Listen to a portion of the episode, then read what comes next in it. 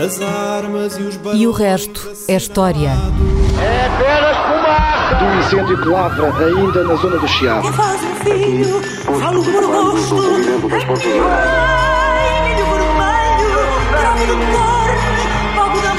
Quer transformar este país numa ditadura. Não, não. Com João Miguel Tavares e Rui Ramos.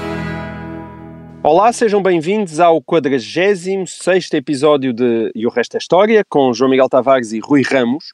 Nas últimas semanas tem-se falado muito dos judeus sefarditas a propósito das alterações à lei da nacionalidade e até que ponto é justo ou injusto os descendentes desses judeus que foram expulsos da Península Ibérica nos séculos XV e XVI devido às perseguições da Inquisição, até que ponto é justo eles terem direito a ser cidadãos portugueses no século XXI, 500 anos depois. Ah, mas, mais uma vez, aquilo que nos interessa aqui neste programa não é a questão política mais imediata, mas a questão histórica. Ou seja, em primeiro lugar, Rui, talvez valha a pena explicar o que é que é um, um judeu sefardita e o que é que o distingue dos outros judeus.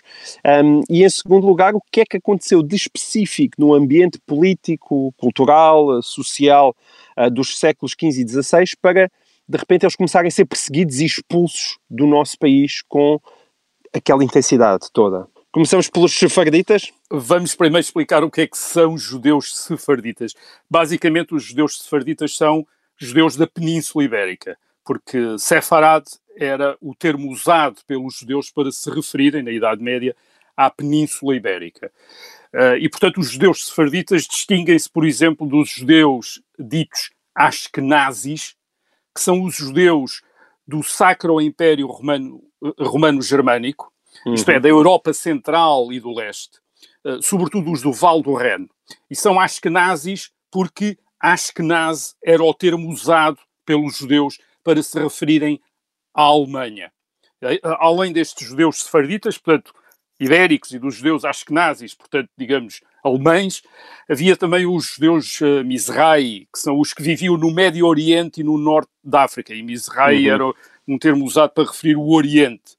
Uh, aliás, ess- essas distinções mantêm-se hoje. Por exemplo, em Israel há dois rabinos principais, duas autoridades religiosas principais, e um é Ashkenazi e outro é sefardita. Isto é, digamos assim, um é alemão e outro é espanhol ou, ou- ou ibérico. Mas isto não são apenas nomes diferentes, não é? Eles correspondem também a vivências diferentes do próprio judaísmo. Exatamente, isto são comunidades judaicas que acabaram por se integrar nos espaços culturais onde estavam ah, estabelecidas. Ah, isso vê-se na língua, os, os sefarditas falavam o chamado ladino, isto é, o latim, e portanto, às vezes também designado por espanhol, e portanto, um- Hum. uma, uma língua próxima do castelhano e do ah, português, e os Ashkenazis falavam Yiddish, que é uma língua próxima do alemão.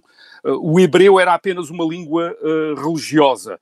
Uh, o que- além deles estarem, portanto, vê-se pela dimensão linguística, integrados nestes espaços onde estavam instalados, além disso, eles desenvolveram depois culturas diferentes. Isto é, uh, havia uma Uhum. cultura sefardita que tem a ver com, uh, por exemplo, os ritos na sinagoga, que tem a ver com costumes, com, até com sotaques, enfim, com toda uma, com toda uma, uma cultura verdadeiramente ah, diferente de- de, ah, e que ainda hoje se mantém essa, essa diferença. Hoje em dia, os Ashkenazis representam a maior parte dos judeus, são cerca de 80% de todos os judeus no mundo, Ah, mas pare- parece ter sido o inverso na Idade Média, no século XI, isto é, quando ah, os sefarditas eram a maioria.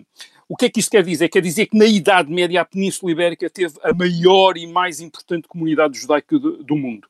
E depois, na, isto na Idade Média. E na Idade Moderna passou a ser a comunidade judaica da Europa Central ah, e do Hum. Leste. E isso a teve isto- a ver com as perseguições, essa própria ah, movimentação. ah, estas movimentações tiveram sempre a ver com a tolerância que havia para com as comunidades judaicas em determinada região e depois com, ah, por exemplo, mesmo estes, nós estamos a falar dos judeus ashkenazis, que originalmente são judeus que estão, uma comunidade judaicas que estão estabelecidas na Alemanha, ah, como já disse, no Val do Reno, e que acabaram ao longo da Idade Média e na da Idade Moderna para se deslocarem para a Europa de Leste, isto é, para a Polónia, para a Ucrânia, para os países bálticos, precisamente pelas perseguições a que começaram a ser sujeitos uh, uhum. na Alemanha. Portanto, esta, estes Ashkenazis, que se refere à Alemanha, estavam de facto noutra região, tal como aconteceu aos judeus sefarditas. Eram os judeus da Península Ibérica, mas depois dos séculos XV e XVI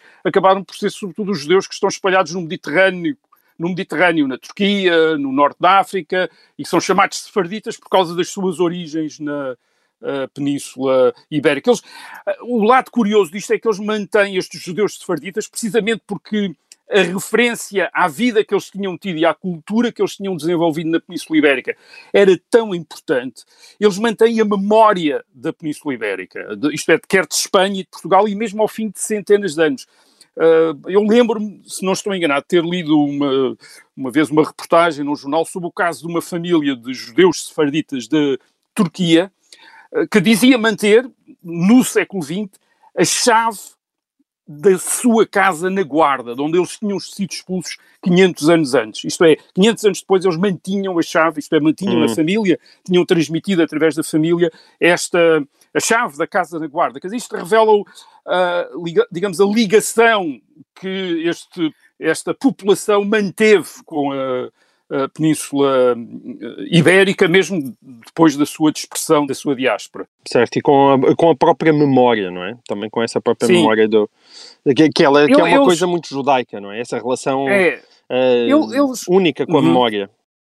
Eles de Portugal, quer dizer, não, quer dizer, eles de Portugal, a expulsão a expulsão por decreto de Dom Manuel em 1496 não é bem uma expulsão, quer dizer, o, o que o rei faz é, é decretar que todos os judeus que não saírem do país até uma, uma determinada data se consideram cristãos, isto é, passam a ser considerados cristãos. Okay. Portanto, é mais uma espécie de conversão à, fo à força uh, e que os leva, enfim, levam a, a, a, muitos uh, a saírem.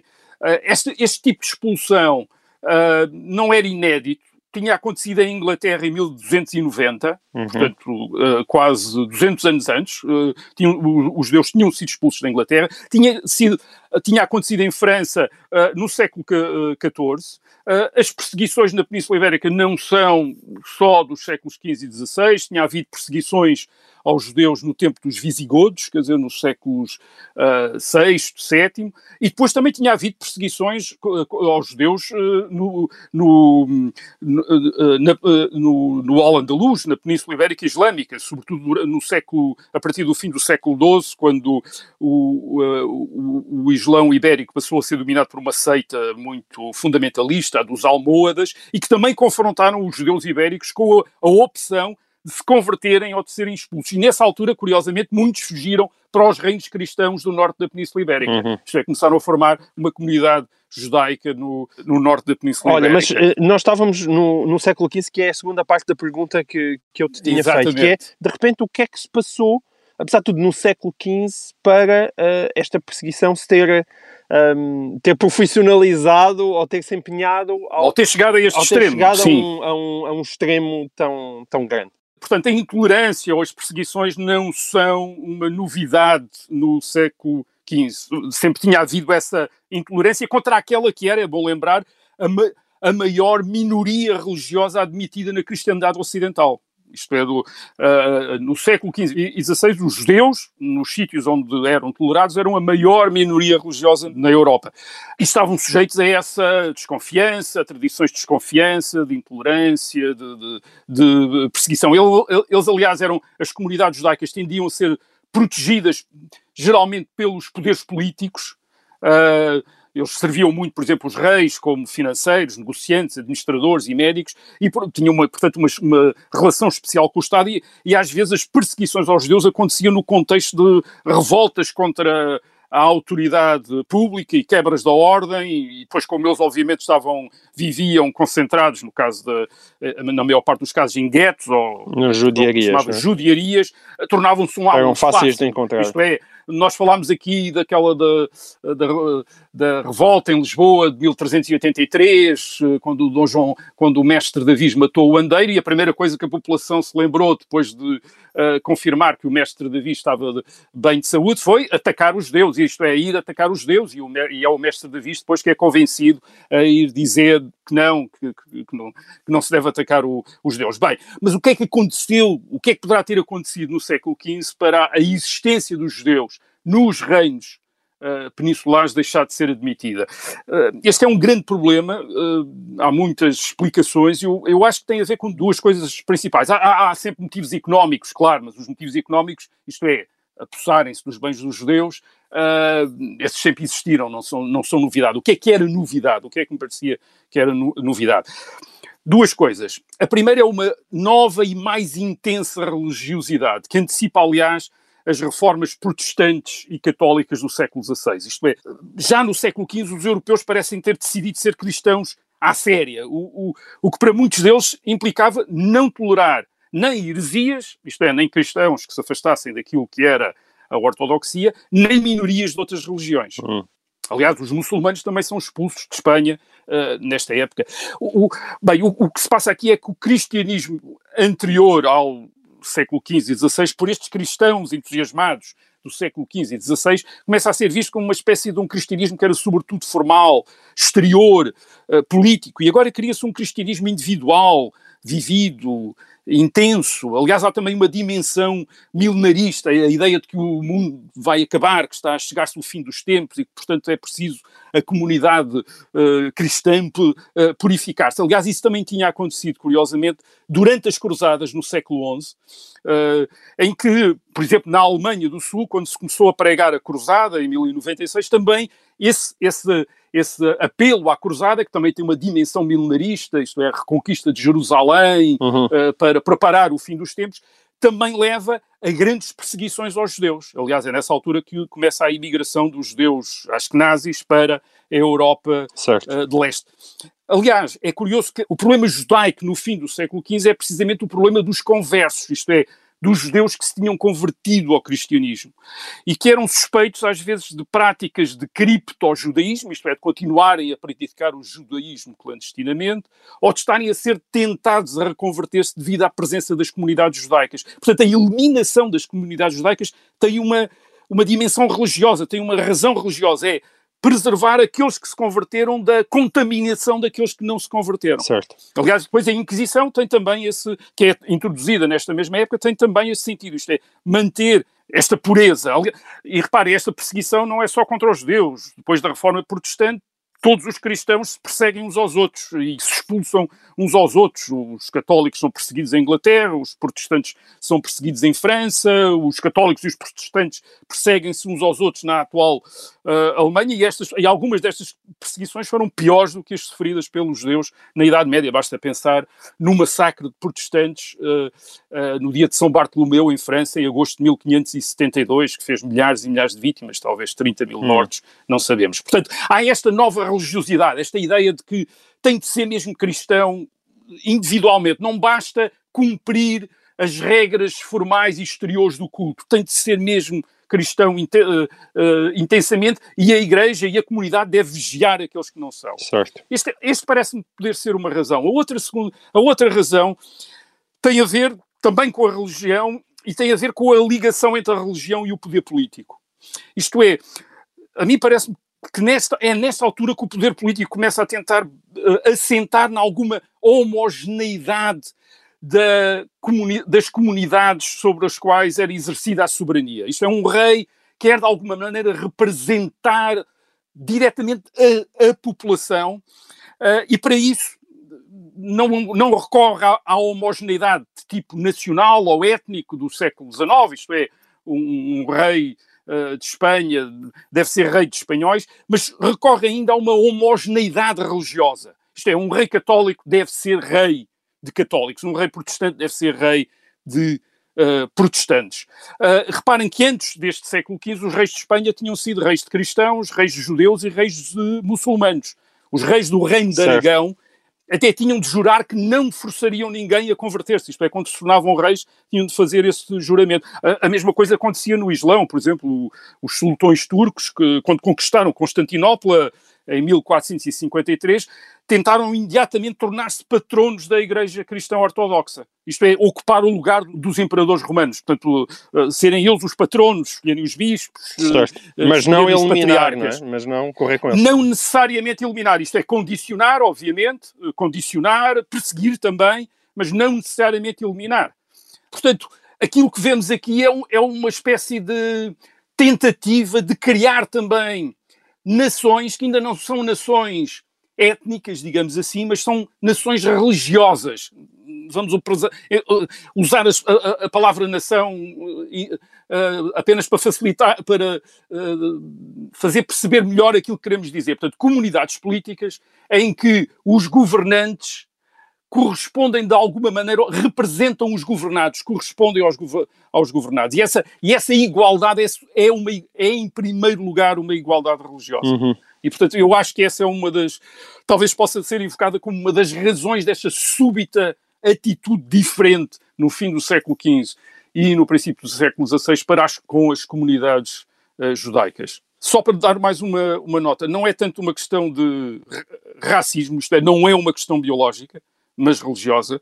Aliás, o, há uma historiadora, a Fernanda Olival, da Universidade de Évora, que, que nota isso. Isto é, uh, ela nota que o, o, rei Dom Manuel, por exemplo, uma das coisas que proibiu foi os casamentos entre cristãos novos. Eles eram obrigados a casar-se com cristãos velhos, que era precisamente para os cristãos velhos depois terem influência sobre os cristãos novos e, os, e, e, e, e de alguma maneira zelarem também pela sua vida uh, espiritual. Isto, claro, uh, não era incompatível com o facto de haver muitas instituições que tinham estatutos de limpeza de sangue, isto é, que excluíam aqueles que tinham antepassados judeus ou muçulmanos, mas também às vezes uh, trabalhadores uh, manuais e, e, portanto, que impediam os cristãos novos de aceder a certas uh, posições. Isso nunca foi uma lei geral, mas havia muitas instituições que exerciam esse, esse género de exclusivismo. Muito bem, Rui. Entretanto, o, o, ouvinte João Abelha, uh, que nos diz que nós somos uns gajos porreiros Ora e bem, que é um privilégio. Bem. É o que é verdade. É verdade, também é verdade. também, vamos ser justos. vamos ser justos. Uh, e que diz acompanhar-nos todas as semanas, que é um privilégio. O privilégio é nosso. Pergunta. O privilégio é nosso. É, ter a companhia. Exatamente. E, e, de cada vez mais ouvintes. Por acaso, o ah, programa ah, tem estado a crescer ótimo, com. Ótimo com, com, com grande vigor uh, e as perguntas nunca mais param de chegar. E o, e o ouvinte João Abelha deixa-nos esta pergunta. Uma vez que nas últimas semanas têm dado ênfase à Segunda Guerra Mundial, queria perguntar-vos a propósito da fuga de alguns nazis para a América do Sul, pense em Adolf Eichmann, eh, que foi capturado na Argentina, ou em Klaus Barbie, que foi extraditado da Bolívia, um, ehm, por exemplo, um, ehm, e ele, ele pergunta se Salazar condescendeu nessa fuga. No fundo, ele quer saber até que ponto Lisboa, dada a sua localização geográfica, esteve implicada no processo. Sabes alguma coisa acerca disto, Rui?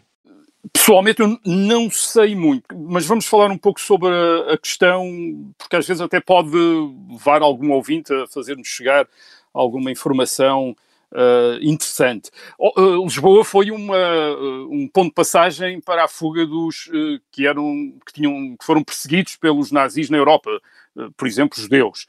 Uhum. A partir de 1945 são os nazis que estão sob a mira das novas autoridades europeias. Há, há, um livro que foi publicado há uns eh, dois anos de um jornalista espanhol, Irico uh, Fratini, salvo erro, sobre a fuga dos nazis, que diz que Lisboa foi, de facto, um ponto de passagem. Mas penso que não teve a importância das rotas da Espanha e da Áustria Uh, e da Itália para a Argentina. Isto não é fácil perceber, às vezes, o que é que estava a passar, porque há muita desinformação, porque isto começou a fazer parte da propaganda da Guerra Fria. Isto é, a União Soviética eh, tentou acusar os aliados de proteger os nazis depois de 1945. De facto, sabemos que os, os comunistas russos colaboraram com os nazis, eles próprios também tentaram, ajudaram a escapar muitos cientistas e importantes estrategas militares nazis, os americanos também fizeram outro tanto. Um, a ideia de que um governo podia colaborar na fuga de nazis é mais complicado. Primeiro é preciso notar que os grandes nazis, os grandes líderes, Uh, nenhum deles escapou. Durante muito tempo havia dúvidas sobre Martin Bormann, mas ele uh, uh, morreu. Era arriscado, os aliados dominavam a Europa e se fosse notório que Portugal estava a ajudar, o governo português estava a ajudar a fuga de responsáveis nazis, era, um, era complicado. O mais importante nesta história é o destino. E aí sim há colaboração. Por exemplo, o Juan Perón, na Argentina, é um notório simpatizante com o fascismo. E hoje o peronismo é uma força uh, da esquerda, curiosamente, mas era um, um notório simpatizante.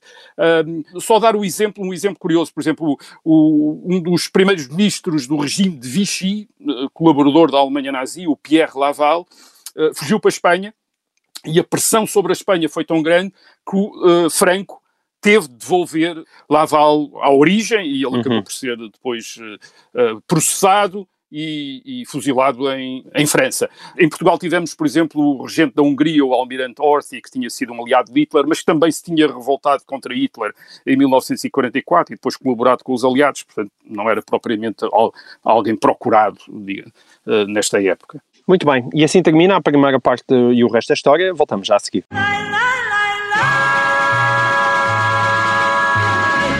Chamo-me Tânia Pereirinha e faço parte da secção de Sociedade do Observador. Quando era miúda, queria ser repórter de guerra, foi por isso que me tornei jornalista. Em 16 anos de profissão, infeliz ou felizmente, nunca passei por nada sequer parecido, pelo menos até agora. Esta pandemia será a minha, aliás, será a nossa guerra. Mais do que nunca é essencial perguntar, explicar, revelar e ajudar o público a distinguir entre os rumores e o diz que disse e a verdadeira informação. É isso que fazemos quase 24 horas por dia, todos os dias, no Observador. Até podemos dizer que é um trabalho que não tem preço, mas como qualquer outro também tem de ser pago. Se quer juntar-se à nossa missão de serviço público, torne-se assinante do Observador.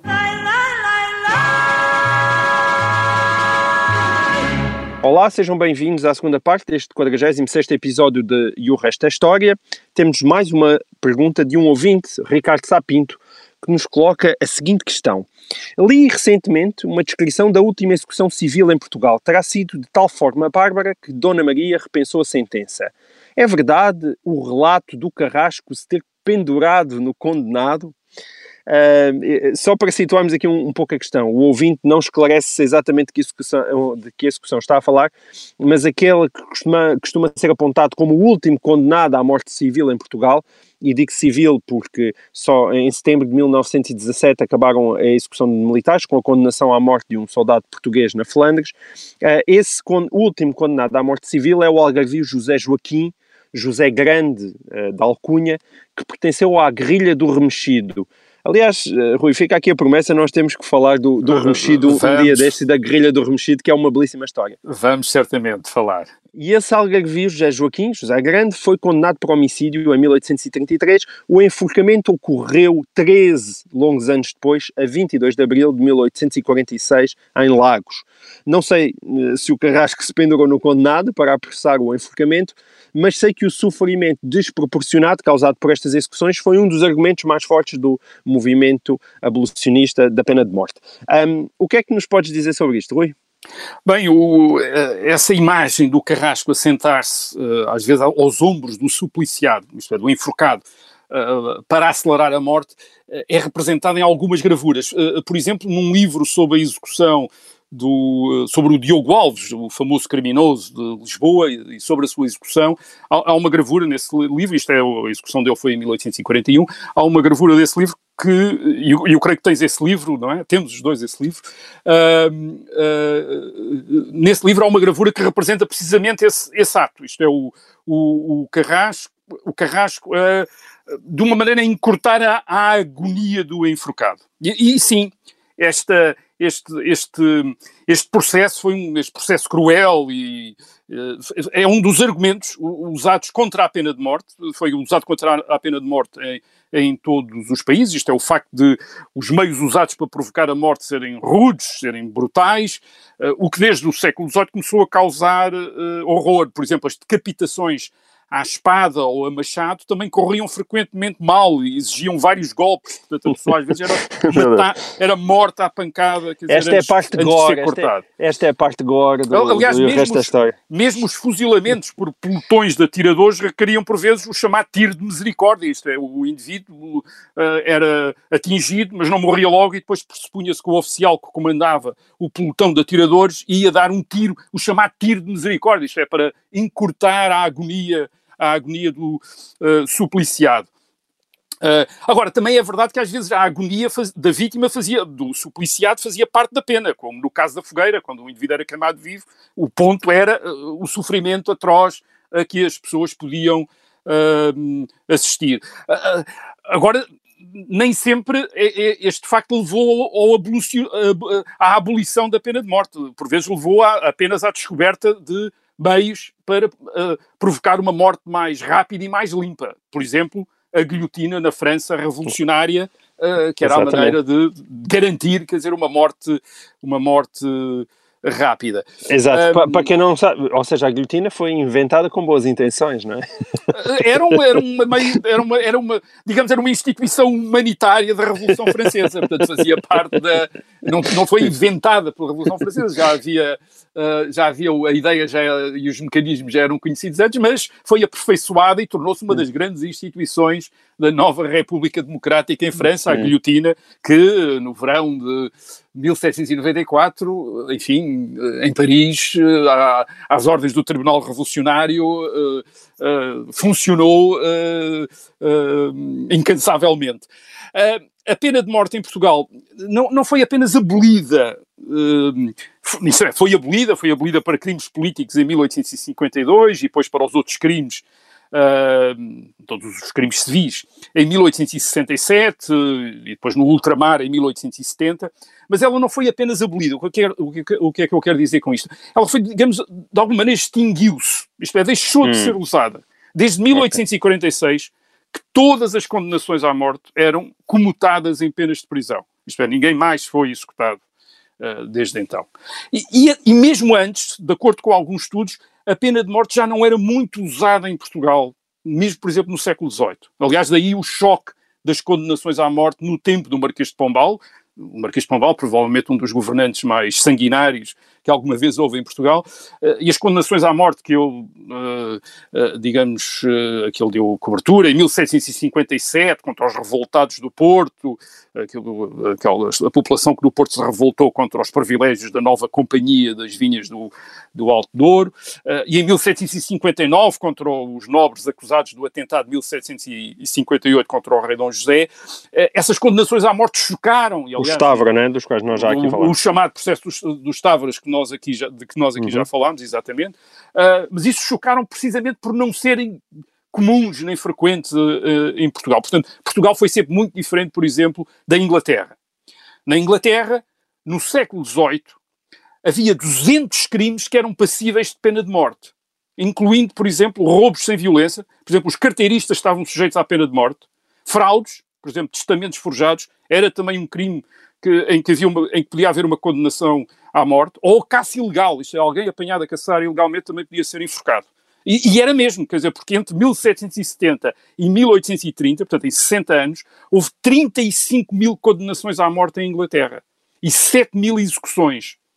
Só em 1823, em 1823, é que se admitiu à Inglaterra que os juízes reservassem a pena de morte apenas para homicídios e para casos de alta traição. Portanto, até 1823 ela foi aplicada a carteiristas, hum. a, a testamentos forjados, ou alguém que era apanhado a caçar um coelho uh, numa propriedade privada, etc, etc. E, certo. e, e que podia ser, uh, e que podia ser uh, uh, executado. Condenado à morte, sim. Condenado à morte e depois, e, e muito frequentemente executado. Também havia muitas comutações, uh, ou, claro. ou, ou, ou uh, a, a, a, a, transformação da pena numa, pesa, numa pena de deportação para as colónias, aliás, como, como acontecia também em Portugal, já falaremos disso. Mas, mas portanto, Inglaterra, na Inglaterra, a pena de morte era uma, era uma grande instituição e, e mais, era popular. Quer dizer, a grande dificuldade para abolir a pena de morte em Inglaterra não foi no, não haver um movimento abolicionista tão forte como havia em Portugal. É que a pena de morte era popular. Era, e foi tão, era tão popular que só foi que, a, que a, a última execução em Inglaterra foi em 1964 em 1964 e a pena de morte só foi abolida em 1969 para crimes civis e em 1998 para todos os crimes, incluindo a traição. Uh, e continua a haver uh, sondagens de opinião em que a restauração da pena de morte continua a ter imensa gente a favor, a favor em Inglaterra. Um Aliás, pouco como nos, nos Estados Unidos. Um é? pouco como nos Estados Unidos. Portanto, o que se passou em Portugal é que provavelmente a pena de morte não era popular em Portugal. Uhum. E, e daí o seu pouco uso, e depois o pouco uso ter levado a que não fosse vista como necessariamente um dissuasor dos crimes, certo. como acontecia nos países em que o sistema judicial recorria muito à execução. Aliás, em 1867, o decreto da abolição da pena de morte nota precisamente isso. Ele nota que os homicídios estavam a diminuir em Portugal, apesar da pena de morte estar suspensa desde 1846. Portanto, certo. a ideia de que a pena de morte não é um dissuasor. Isto é, em Inglaterra, hum. nos Estados Unidos, há a ideia de que é. Uh, há, há, a ideia de, uh, de que há. Uh, de que era, isto é, de que, era importante para a coesão social, para a paz social haver pena de morte. Em Portugal não havia esse tipo de, no século XIX já não havia esse tipo de perspectiva e de convicção. Isto, isto, obviamente, também depois foi incorporado na cultura portuguesa como um motivo de orgulho, a partir do, uh, dos anos 60 do século XIX, a ideia de que nós abolimos apenas morte fez-nos sentir, fez sentir os portugueses superiores em civilização, por exemplo, superiores em civilização à Espanha, onde a pena de morte não, continuou a vigorar. Portanto, aliás, Portugal, em 1867, é, é cumprimentado pelo Victor Hugo, o grande escritor francês e escritor eh, e grande sumidade europeia, que escreve ao, ao governo português a cumprimentar por, por esse uh, uh, avanço. E há, de facto, um grande contraste por exemplo, em 1823, quando uh, a situação constitucional, uh, quando há uma revolta contra uh, os regimes constitucionais em Portugal e em Espanha, a revolta é quase simultânea, portanto, os primeiros regimes constitucionais chegam ao fim e resta saber o que é que se deve fazer com os deputados das cortes, aquele, ou os responsáveis do regime constitucional. E em Portugal, uh, os deputados são mandados retirar para as suas terras, isto é, os constitucionais são mandados retirar para as suas terras, e o, e o, rei, Dom, o rei Dom João VI até se preocupa se eles têm dinheiro, se não têm dinheiro, se vão hum. ficar bem ou se não ficar bem. Bem, em Espanha eles são todos condenados à morte e, e, e aqueles que não escapam são, enforca, são enforcados. E, portanto, há um, há um grande contraste. Isto, isto no século XIX, em Portugal, chamava-se a política de sangue de Espanha. Isto é, em Espanha quando havia lutas políticas, quem perdia ia para a parede ou ia, para, ou ia para, a, para a forca. Em Portugal. Mas, mas nós em Portugal não. depois também somos dados, somos dados a maiores subtilezas, que é não, não ok, eliminamos a pena de morte, mas, relembro, uh, tanto até, até ao tempo do Estado Novo, nós enviávamos as pessoas para as colónias quando elas estavam a ser muito desagradáveis no continente, o que era uma espécie indireta, muitas vezes, de condenação à morte, tendo em conta as doenças que existiam nos locais, não é? Exatamente, isto é, no caso português, a Costa da África, Costa da África, que era assim que se dizia, Costa da África, era considerada mortífera, e era mortífera no século XIX e até ao princípio do século XX, e portanto uma deportação para a Costa da África equivalia para a maior parte daqueles que eram deportados a um tempo de vida muito curto, isto é, que não, não demorava, as pessoas chegavam lá, estavam, ficava doente, morria ao fim de um uh, certo tempo, uh, e mesmo, aliás, em meados do século XX, a colónia penal do Tarrafal, durante Exatamente. o Estado Novo, uh, e sobretudo durante o período da Segunda Guerra Mundial, nos anos 40, registrou muitas mortes por de detidos uh, por doença. Portanto, na prática, implicava quase uma, uma espécie de condenação a um, um fim, de, a um fim de vida. Uh, só para dizer mais uma coisa aqui sobre a pena de morte, que é o fim da pena de morte não tem apenas a ver com o humanitarismo e a, uh, comiseração, digamos assim, por exemplo, com, com uh, o horror perante os, o padecimento daqueles que eram condenados, mas tem a ver também com uma ideia diferente de incutir a ordem na sociedade, isto é, de sujeitar a população uh, à, à ordem pública. Uh, e até o século XVIII isto, isso é geralmente conseguido por exemplos terríveis do poder soberano. E daí as execuções em público e até as execuções com requintes que hoje nós diríamos de barbaridade.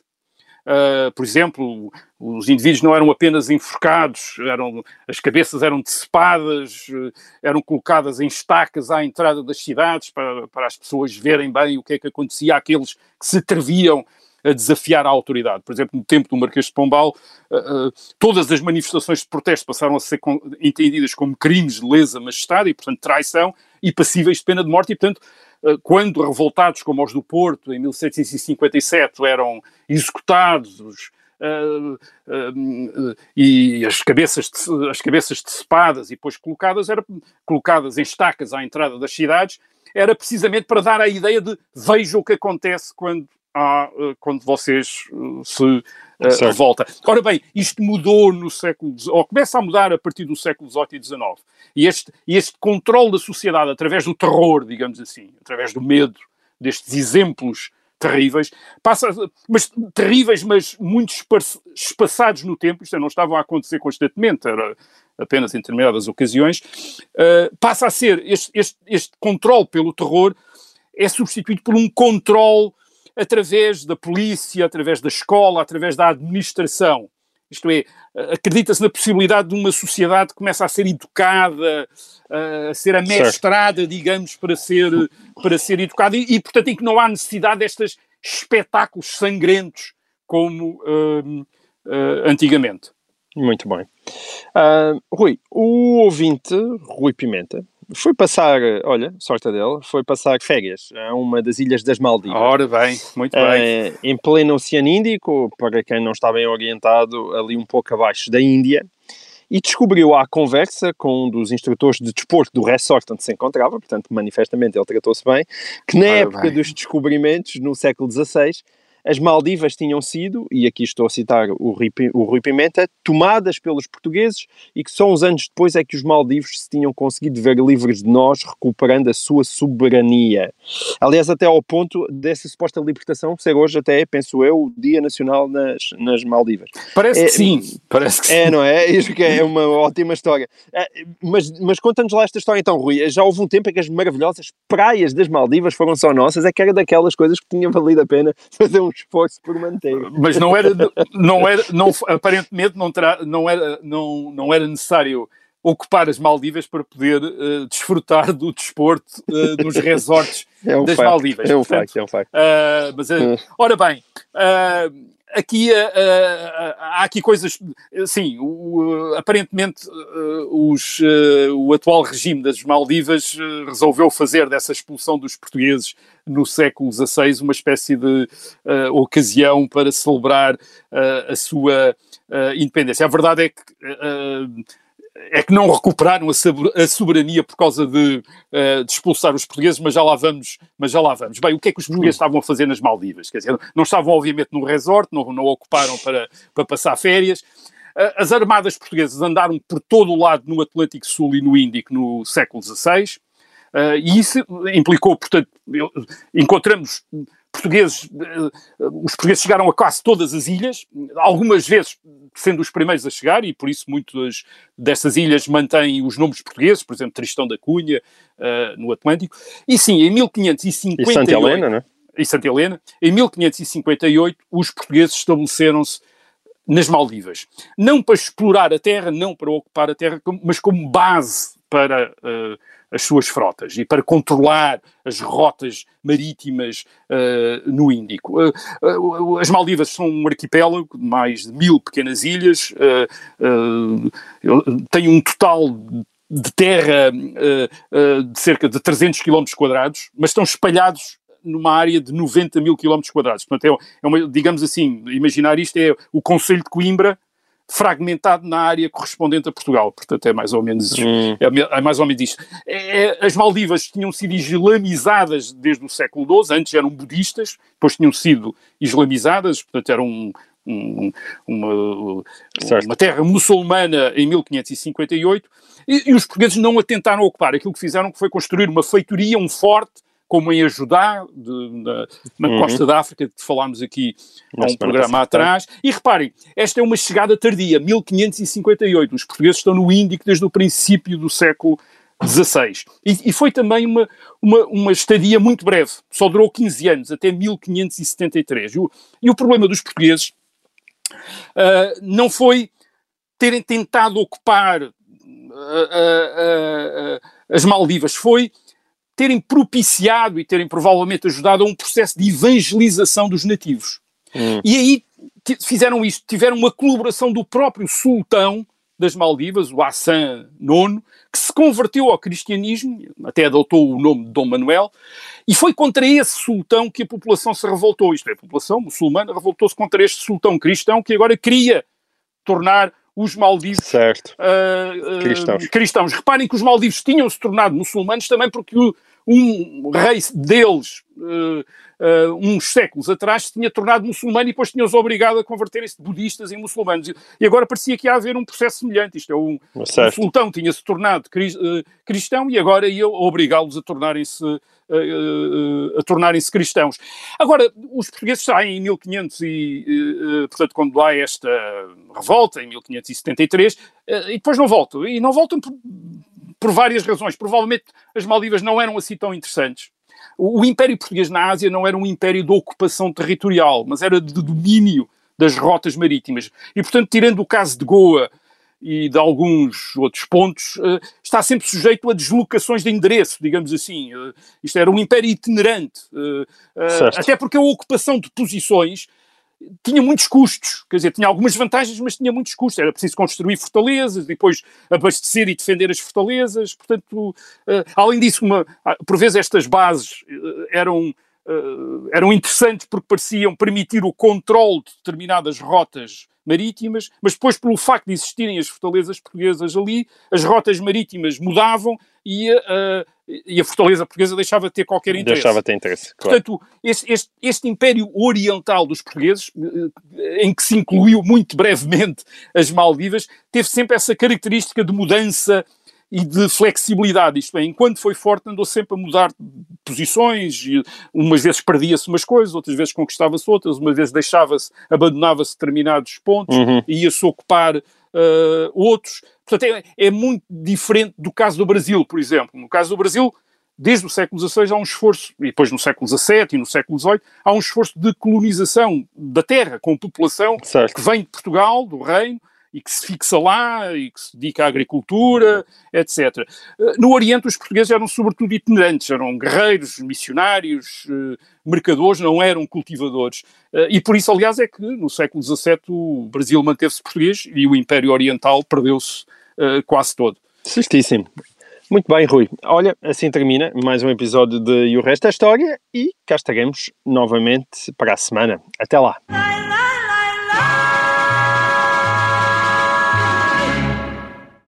Obrigada por ter ouvido este podcast. Se gostou, pode subscrevê-lo, pode partilhá-lo e também pode ouvir a Rádio Observador online em 98.7 em Lisboa e em 98.4 no Porto.